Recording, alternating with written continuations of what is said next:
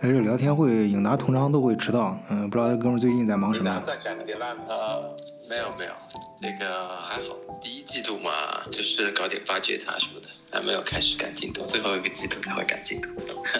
哎，行啊，今天居然没迟到。哎，你你老婆孩子那边都交代清楚了吧？啊，你别那个，别影响你这个正常工作啊。呃，我们没有这个固定，自己想怎么选自己安排。我只是刚才上那种推理，这个。都是些那种没什么用的东西。呃，那好，今天这个点儿把两位突然叫过来啊。今天按说一般咱们聊天会都凑到周末一块儿扯一扯，但是今天虽然是周一啊，这一周刚开始，这群里面我看都还在扯院士那个事儿。按说这是上个礼拜的热点了，我想着都过去了，谁知道？哎呀，这个风欲叫那叫怎么说呀？那个欲止而风不止啊，不是风欲静啊，不是树欲静啊，叫怎么说呢？而风不止。对，树欲静啊，树欲静而风不止。我觉得这个事情，哎，一言难尽的。那你一言说不完，就多说几言呗。一言不合，哎，欲言又止，哎，对，咱们正好就三言两语啊，三言啊，咱们三个人。因为它上面说是评，他是说评院士的一个候选人名单嘛，也就是说还没有尘埃落定，嗯，只是一个意向，就像你说的，嗯，但是这个意向也很能反反映问题啊，他这个是评院士啊，可以说是中国学术界的最高荣誉了，是吧？对，你你现在能够能够跟院士比肩的，恐怕也就是。诺贝尔奖了吧？但是问题是中国现在诺贝尔奖屈指可数，嗯，所以院士相对来说是一个普通的科研工作者，在没有搞出世界级的那种发明的情况下，能够达到的最高层次了，嗯，对吧？对，哎，你这么说，我不知道为什么脑子里突然冒出来另外一个词儿——奥斯卡提名，我就感觉这个，呃，虽然是候选人或者是提名这种，嗯。就已经很说明问题了，它它也是一个说明，呃，这个行业里面重要的人在关注你啊，呃，而且会引起更多人的关注，呃，从而会带动整个方向。这个我就不是太了解了，因为这个这个是国内学术圈的事情。但是我觉得他既然让你提了名的嘛，那就是说该铺的路已经铺的差不多了，对吧？像我们一般就是说提名某某人，然后马上就公示某某人。然后如果没有人跳出来反对的话，基本上就顺水推舟的这个事情就办成了。嗯，他可能是，我想一下，可能是茅台酒厂的这个这个事情他自己没有运作好。嗯，他比他比如说选在一个什么。什么？汪峰前天刚发完专辑，他第二天半夜偷偷摸摸的把这个放出来，紧接着让我们汪峰再发一张专辑，这个事儿就过去了。嗯，哎，对，还是咱博士技高一筹啊，就是要办大事就得学会隐藏在两个大事儿中间啊，不显山露水的，才能把大事儿给办成。差不多嘛，你你得吸引吸引火力嘛，是吧？让呃，比如说给给汪峰一点。一点车马费什么的，让让他搞两个大新闻，然后你就插在中间把这个事情搞出来，这个事情就过去了。然后院士你也拿到手了，茅茅台酒厂也变成了高科技企业了，是吧？然后一举多得，然后老百姓也不会这么暴躁，所以是个多赢的局面，挺好的。嗯，对他这个时间点没选对啊，要是那个对再提前一点，嗯，这个时间点就是上次那个。就代孕那事儿，就是美女亮哥啊出来闹腾的时候，哎，夹在那个中间。对啊，就是其实这个事情我看了一下，它它上面写的是那个提名原因是因为它它那个酒调的特别好，可以有多少多少个这个香气什么东西的，是吧？嗯。但是问题是，如果他凭院士他能够把那个水就是凭空变变成酒，那很厉害，就是什么。什么粮食都不费是吧？什么什么工艺都不用，嗯，就是左边倒一瓶水进去，右边就出一瓶茅台。那搞出这个黑科技来，那评个院士大家也就闭嘴了，对吧？那确实要两真的那诺贝尔了，那直接诺贝尔。对啊，就是说你不是说大家因为看到你是茅台来反对你，而是说看你做了什么东西来反对你嘛，对吧？嗯，对。你。你这个酒到现在也还是用脚踩出来的，嗯，也没见你有什么那那种什么高科技含量，就是加进去嘛，嗯，然后然后莫名其妙的就评上院士了，嗯，这个这个不知道是是老百姓的那个那个认知水平比较低呀，还是说，还是说现在的高科技的评判标准有所变化？我只能说，茅台把，就是茅台评院士这种这种酱香型院士吧，只能说是，实际意义不大，但是侮辱性非常强。嗯，非常有伤害性不大，侮辱性极强。强是吧？侮辱性很强。对呀，他这个伤害性，他这个对中国学术界的伤害性极大。嗯。对老百姓的智商侮辱性极强。就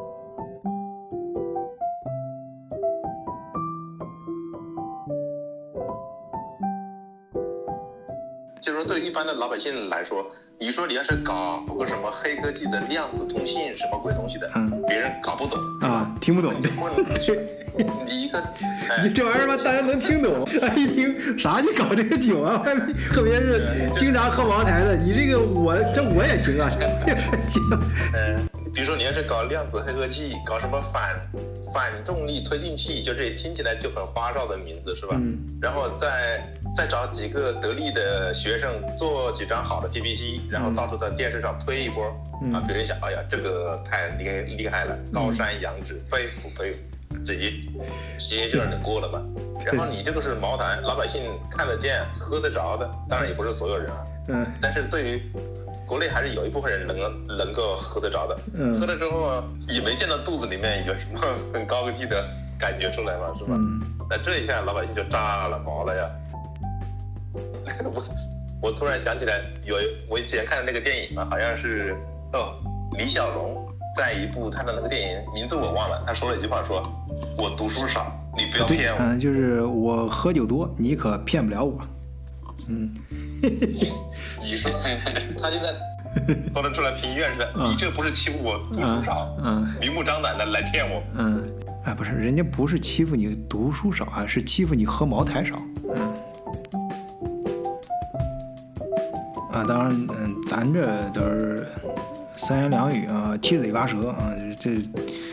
在这儿说笑话啊，就是说着玩的。这个正儿八经，人家肯定有一定的根据啊。这个毕竟你看前几年，我看网上不是说还有那个烟草院士啊，要不是这事儿，我真还不知道。呃，提到这个院士啊，什么东西，哎，我总觉得这玩意儿是个很高端的一个词儿啊，这个就是。嗯，我我反正我的感觉里面，好像是以前在国内那时候，好像上初中还上海读读有些书的时候，接触到这一类词儿，接触到这种感觉的，好像最早是什么先贤祠啊，什么就法国那一块儿，什么什么什么名人堂，什么这这这种，还有什么皇家学会，什么这这种，这都是啊非常高端，哎，就像那个。常野说：“那个，你搞一些，呃，平常老百姓哎听不懂，但是又非常高山仰止的这种东西来。哎，说到先贤祠，嗯，颖达，你你在法国待那么多年，你你你去过那儿吧？哎，我突然想起来，我那时候高中最喜欢看的一个传记就是《拿破仑传》，好像这一套体系跟他有关，他好像就被摆在那个。”呃，先贤祠的正中间，他的棺椁好像在那儿。哎，应达还在吧？是不是老婆叫你干活去啊？哎，那个，你你你你你去过那儿吧？去过去过。这个拿破仑是拿破仑是另外的，拿破仑在这个，在这个靠铁塔这边，这个叫做荣军院。那个拿破仑是专门在荣军院有他的墓。先贤祠的话是在这个五区，在这个呃，就是学校比较多的这个区域。那么先贤祠的话，确实是就是，呃，整个学术文化，呃，科技领域的这个造诣最高的人。但但但他这个跟这个院士还是不同，这个就是他这个是属于深厚的这个院士，就是说必须是死了才能进入的。哦，对对对，咱咱咱说的是活人的事儿啊，这个跟跟这个呃科学院还不是一回事啊。对他不是他他他是对呃已故的这种对法国社会产生了重大影响的这种呃重要的历史人物，你刚才提到的这个伏尔泰、孟德斯鸠，然后科学领域的像这个居里夫人，啊，文学领域的艾米丽佐拉，啊，这个好像大概是有还是有七八十位的，嗯，那么最最近一次的话，最近一次的话是这个上次马克龙。啊，马克龙啊同意的这个啊，因为一般是这个在任的总统可以提名和批准嗯啊。上次这个马克龙提啊，这个西蒙外西西蒙外也是一个呃女性社会活动家，就是。这个是先贤祠，是属于身后的。但是生前的话，其实法兰法国还有一个叫做法兰西学院。法兰西学院的话，这个是属于他的一个院士的一个概念，就是这个，而且他那个院士比较特殊，他是讲一个终身制的院士，就是说你只要晋升了这个院士的话，啊，那么就你就一直一直直到你死为止。就是说，就是相当于是，你只要一天不死，这个位置就被你占着。啊，那就是说一个萝卜一个坑啊。对，这个坑是就很非常宝贵和非常难得的。嗯，这个它叫做这个 Academy Française，呃，它离那个先贤祠也不远，呃，应该是四十个人。然后它就是每必须要每一个这个这个院士是要他死了以后才会去提名另外一个来升任。所以的话，除了你自身要够牛，另外的话你得熬得住，熬得到。这个有一个挂了，你才可以晋升。嗯，呃，但其中还有很有特特点的是，居然有一个原籍中国的，啊，叫做方苏阿陈，有个叫方苏阿陈的，嗯，啊，一位老先生，他入选了法兰西院士，这是法国的最高荣誉，就相当于一位中国中国原籍中国的这个一位中国江西南昌出生的中国老先生。因为我在巴黎时候有幸还去听过一次他的讲座，嗯，就是就是他那是真的就是说他说出来的法语。那就是比法国人还要法国的那种法语，啊，不管用词、遣词、造句，然后他他出的书、读的书都是就他的法语的造诣，就是说已经就是可以殿堂级的了，所以他入选。呃，那下一趴咱们这么来，我在网上找了一些材料啊，介绍了主要的几个国家，这个美国、英国、法国、日本。嗯，包括俄罗斯啊这几个国家，他们的国家科学院是怎么回事儿？哎，我拿出来，咱们一块儿分享一下，然后跟听友们一块儿聊聊。呃，首先是总的来说，这个院士啊机构啊，就就拿。这几个国家啊，刚刚提到这几个国家来说，其实他们无论是院士的诞诞生这个选拔出来这个机制，还是整个对科学院的呃性质定位啊，基本上是大同小异。呃，至少有两个最明显的共同点啊。首先，第一个，他们的诞诞生基本上呃都是需要呃院士的。推荐啊，就是一般这个是很专业的一个事儿嘛，必须专业的人他才能看得懂，所以要专业内部的人先认可你，呃，要有人带路啊，然后他们都会强调，嗯，科研的相对来说的独立性，呃，好，据这个有有证可可考的来说哈，我的感觉是对的啊，就确实这事儿啊，呃，得从德呃不是从。法国开始说，因为咱们现代意义上的国家科学院这个概念以及院士啊，它起源于法国啊。然后法国于十七世纪中叶最早建立院士制度，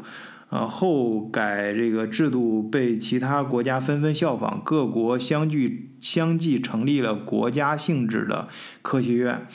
聘请院士。在法兰西学院过去三百多年的历史上，一共仅仅产生过七百零九名院士，也就是说，法国平均每年才产生两名法兰西院士。啊，当然这是前后时间来说啊，同时间段的啊，每个时间切面上，呃，法兰西院士是有编制的啊，只有四十名。哎，这个就是刚才颖达说的那个啊，一个萝卜一坑，哎，所以这个自然就很难拿到这个呃名额啊，拿到这个编制啊。你这，哎，他给了个例子，他说雨果啊是连续申请了四次啊才拿到这个机会。而另外一个也是法国很有名的作家，咱们很多人都知道啊，叫左拉，他申请了二十四次，哎，也没成功。呃，好，我们再看英国，因为我我我我不知道听友们什么感觉，反正我我听到这类词，我总觉得什么皇家什么时候学会，什么听到的什么皇家，呃，就就好像都很容易想到英国啊。首先，这个英国的呃选院士这个路子啊，跟法国基本上是。呃一个风格啊，也是宁缺毋滥啊。当然这个相对来说啊，它比法国的名额还是多一些啊。呃，我看这个网上说到目前为止至少有一千五百多名了，然后每年他最多能选出四十四名新的院士。啊，那跟法国一样，也是非常的古老啊，这个传统，嗯，到目前为止也有三百多年了，嗯，但它非常浓厚的，我说那个特色啊，就是有皇家的这种呃感觉，哎，皇室啊都是跟这有关系。它最最早确实也是这样，人家呃，我看上面写的是其呃创始于一六六零年，啊，那个时候呢，它。最早就是一帮科学家，哎，这就是在一起聚在一起，准备要搞一个这个呃相对来说独立的自治的这样一个机构啊。章程也这么写，啊，然后怎么选啊，也是由自己人来选，哎，他们就整出来这么一个东西啊，写出来这么一个草案啊。这这这个德德国人嘛，还有英国人嘛，搞这个什么像光荣革命什么都喜欢这种，哎，动不动跟这个呃契约精神啊，跟先先整一个这个 BP 出来啊，就类似 PPT 啊，就。类似于现在那个，呃，创业公司啊，给那个呃投资人先写一个呃商业计划书啊，这样 BP 一样，他就给这个这个把这个 BP 就交给呃皇皇皇室了，因为皇室有钱嘛，这到到他那儿整点这个天使投资啊，结果这个皇皇室一看，哎好呀，呃这这这个英国这个皇室，呃他就要找这样的创业项目。而且来挑头的这些人都是，呃，各个行业里面顶尖的科学家啊，都是各个领域的领军人物啊，那这自带光环呐。那这样的项目，那投资人肯定都是争先抢后争着投啊。所以这个呃方案交到递交到当时这个国王那里之后，那皇室一看就以最快的速度就批准了啊啊，这个项目我投了啊。当时的天使投资人是谁呢？哎，就是英国哎赫赫有名的，呃，女皇伊丽莎白二世，哎，就是这个最早的这个学会的赞助人。当然，人家既然皇室投的嘛，那要挂个皇室名，所以叫英国皇家学会。啊，但是这个冠名你虽然可以冠名，那他他人家创业这者还是有自己的情怀的啊，呃，很有贵族气质啊。人家这个座右铭，这个英国嘛，很有贵族这个情节啊。人家这个这个这个学会的座右铭啊，也非常明确，很有意思啊。人家写的什么呢？就是不相信任何人的话。哎，他就他要表达一个什么意思？就是研究者啊，这些搞学术的人啊，呃，你要能够。抵抗权威的支配，要有决心啊！通过实验，通过这种科学的这种方法所确定出来的事实，哎，这个结果，啊，以这个事实来核实，哎，你所陈述的内容，哎，就是强调一个科学精神嘛，啊，你要有什么理论什么的可以说出来。我我想这里面也包括一些社会学方面的东西，那就你要用一些呃科学的方法，呃，拿出一些可以令人信服的结果啊。确切的结果啊，来证明。好，下一个我们来说说日本吧。哎，对了，长野，哎，通过你你这名字，一看就是你对日本应该是比较感兴趣的。哎，你你你来跟大伙儿聊聊日本。OK，呃，它上面说的是那个 Japan Academy，嗯，是日本最高的学术机构。然后说这个是在一八七九年福泽吉玉的倡导下。产生的，也就是说，当年老佛爷带着李莲英遛花园的时候，日本人已经开始正儿八经的搞科学了。哎，对你这个联想很到位啊，就是在甲午战争之前，嗯，对，就是我们海的这边的人在戏园子里面嗑瓜子儿看看戏的时候，海的那边的人已经开始正儿八经的开始搞现代科学了。嗯，然后他当时仿照的是最正宗的那个法兰西科学院，然后成立了这个东京学士院。呃，对，当时的学术中中心确实在法国那边，因为在二战之前，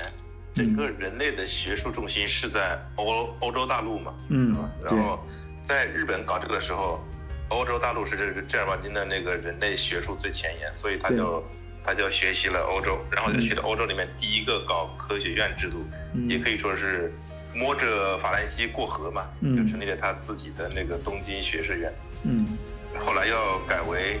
呃，帝国学士院，大日本帝国嘛。嗯，对，哎，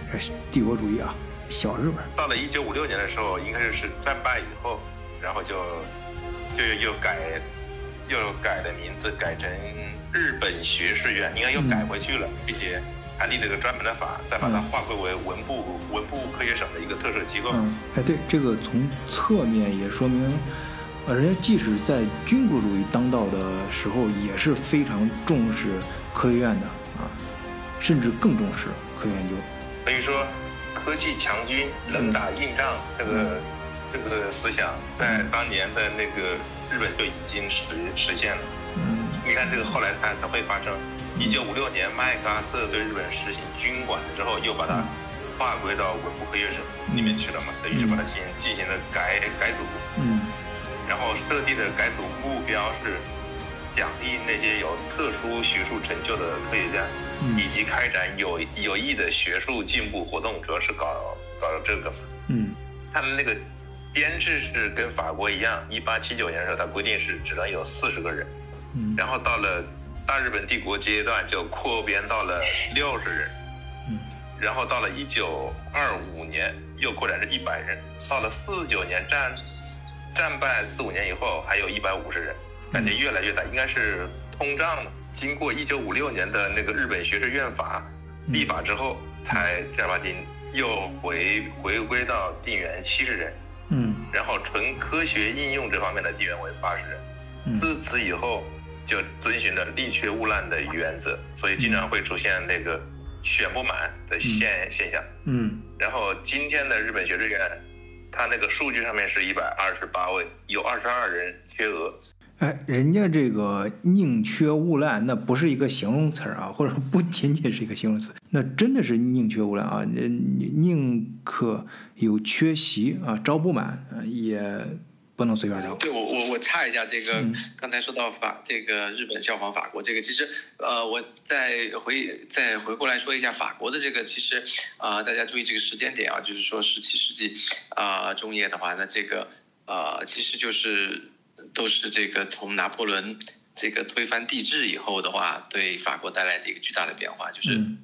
拿破仑做的一个比较大的贡献，就是对法国教育体制的改革。嗯那么他的一个这个主主要的一个思想就是要做精英教育。嗯那么，所以大家可以看到，就是说他建立这个院士，就是说要把最精英的这帮学术精英给提炼出来，让他们来做领头羊。然后呢，他又建立精英学校，就是这个法国的这个教育体系体制，也是这个以精英为导向的这样的这个培养培养机制。所以的话，就区别于这种之前的这种刚才刚才提过的这个皇家学院，这就是说所有君主立宪的那些国家，那么他们的这个都是这个像我们听到的英国也好、瑞典也好这一类的，呃，都是呃皇家皇家的这些学院是嗯掌握着最高人才。那么法国在大革命之后的话，就就就发生了一个这个整个教育体制的这个改变。哎，对我我看《拿破仑传》的时候印象很深刻，我觉得他，呃，有有有两个东西他，他是他呃亲手一一手创办的啊，一个是法兰西院呃法兰西银行啊，这就直接导致呃就是法国的银行体系金融系统直到今天都比德国的要先进啊。我前面讲嗯。德国中央银行体系的时候，也专门讲过，德国现代的金融体系是最早也是从法国那边学来的。就当年第一呃第一次普法战争的时候打打败了法国，然后德国呃不是拿到了很多呃赔款嘛？其实拿到呃那个呃法国赔款，法国很很轻松的，就是后面就很轻松的把那个赔退呃那个赔款就还上了。呃，这就是得益于当时法国的金融体系、银行体系比较厉害。嗯，然后呃，德国拿到这笔钱之后，就当时那个呃，德意志第二帝国嘛，呃，俾斯麦啊，他老威廉他们开始建立帝国银行，啊、这这其实他建立帝国银行的最初的这笔资本就来自于法国这个赔款，这个还不是最重要，最重要的他从法国这儿学到了这个金融体系。然后第二个东西就是拿破仑的民法典，哎，也就是拿破仑法典。那你看这两个东西其实都跟一个呃更根本、更底层的一个它背后的一个东西有关，的就是呃重视科学体系，用科学的思想方法来管理金钱和社会制度。呃，所以拿破仑他自己，呃，很早他就自封，我不知道是不是他自封，反正就成为法国科学院的院长。哎，我觉得这个在某种程度上有点像呃康熙那个感觉啊，不知道自己是不是真的懂，反正姿姿态先摆在那儿啊。康熙当年不是请了很多洋人做他的老师嘛，教他数学。然后当事人不是写的日记里面说，康熙。呃，很想学好数学啊，或者至少他觉得自己有这方面天赋。哎，说到这儿，我突然又想起来，这咱们中国古代不是也有这种什么大学士啊，什么什么殿前大学士？啊，对，那个当时李世民呃拿下江山的时候，他不是站在城楼上说这个很高兴嘛，说哎呀，这个隋朝传下来的这个科举制度啊，非常棒啊，这天下。啊，人才啊啊，通过这个办法都源源不断的啊，都都会汇集到哎我的帐下来，哎，这个是不是这个最早咱们中国这个科学院的就古代啊古代的科学院的这个选拔制度？你刚才提的这个科举呢，反而让我又想到了一点，就是说这个可能其实反而也是一个历史包袱在限制我们的这个嗯科学发展，嗯，就是说科举它本身就是一种啊。就是一种学而优则仕的一种，把官场和学术场混为一谈的。嗯，对。其实我们现在很多的这种这个，你看国内的这个良心学者饶毅经常出来，就是一种啊，觉得在领导科学院。嗯。那么就是说有一种，还是有一种这个把官场和这个学术场的。这个放在了一起，所以所以刚才常也提到了这个竞选制度啊，我觉得这个是很很很这个很很大的一个差别，就是刚才我们说法兰西的这个院士，他是由这这四十名的院士自己提名，然后的话必须是这四十名院士投票通过，他才能够啊加深这个成为这个院士，而跟而跟你的这个政府啊，或者是说啊科学院啊，跟就是跟你的这个科学机构的领导，跟他们是没有任何关系，那么。反过来，刚才提到的这个啊，茅台酒这个的话啊，现在当然他，我相信他应该选不上啊。现在的舆论，嗯，人民的眼睛是雪亮的啊。我们看这两天那个茅台的股价也在跌了，嗯。但是这个我我也去专门看了一下，就是他在这个呃，他是属于贵州提名的四个院士里面，其实另外三个也都是啊技术或者是科学相关单位的总工之类的，嗯。那么只有茅台这是一个这种做消费品的一个这种。企业，而且这两天很多黑他们的文章也都发出来，就是说，隶属了茅台的各种罪状啊，它既不是最有历史的，也不是最有文化的，呃，也不是这个成就最好的，然后都是靠了很多不正当的广告和手段，拿了什么巴拿马金奖这种，嗯。呃，子虚乌有的东西。然后最最最最还有一个最讨人厌的就是说，我觉得茅台几乎就是啊一个腐败行为的。这个催生剂吧，那么这个因为茅台酒的这个价格，然后这样多那么多年来，一直是这个呃酒酒是，呃悠悠着点说，悠着点说，差差差不多差不多了，那我真是希望一尝试，咱可以线下聊。哎，不过我觉得你刚才提到那个中国古代的那个“学而优则仕”的这个思想啊，呃，很有思辨思辨性，很有意思。哎，总算是把你这个当年这个巴黎学生会主席的应有的水平啊，呃，拿出来了一点啊。这个中国古代，我再次强调啊，这个中国古代的这种嗯，这个封建糟粕啊，这个“学而优则仕”这个，呃。正好衬托出为什么说中国也有呃最最最很老的时候也有这个什么大殿前大学是什么这些东西概念，但是没有演成演化成现在的呃科学院这种体系这这这种思想呢，就是因为呃。人家那个呃，欧洲像呃刚才说的法国、英国啊，最早人家弄的这套东西和这个中国这个古代啊，这个学学而优则仕，这个是有本质区别。就刚刚就是刚才那个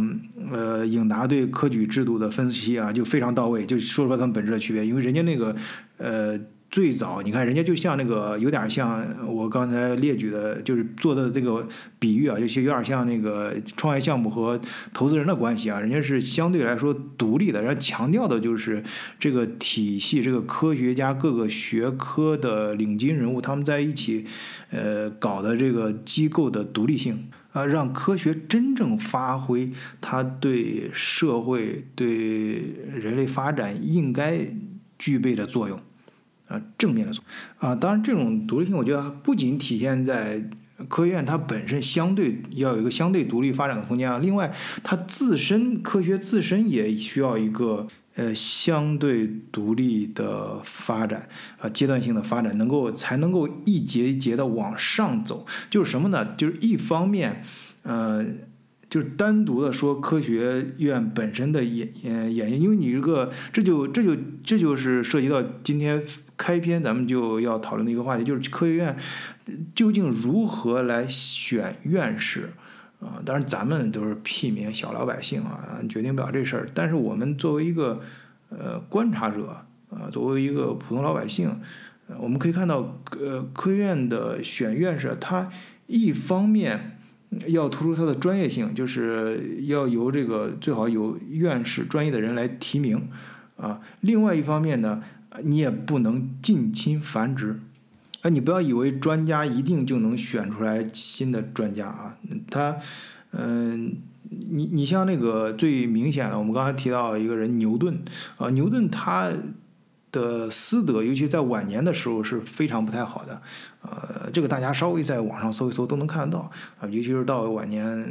相信这个炼金术啊，然后这个在股市上还捞了不少钱，就是呃有点财迷。关键是他在学术上非常的保守啊，他呃在他的早期呢，他当然他很厉害，尤德三大定律奠定了经典物理学的呃基石，但是。呃，他在他的后晚年呢，也他成为基石，同时他也成了一个壁垒，他反而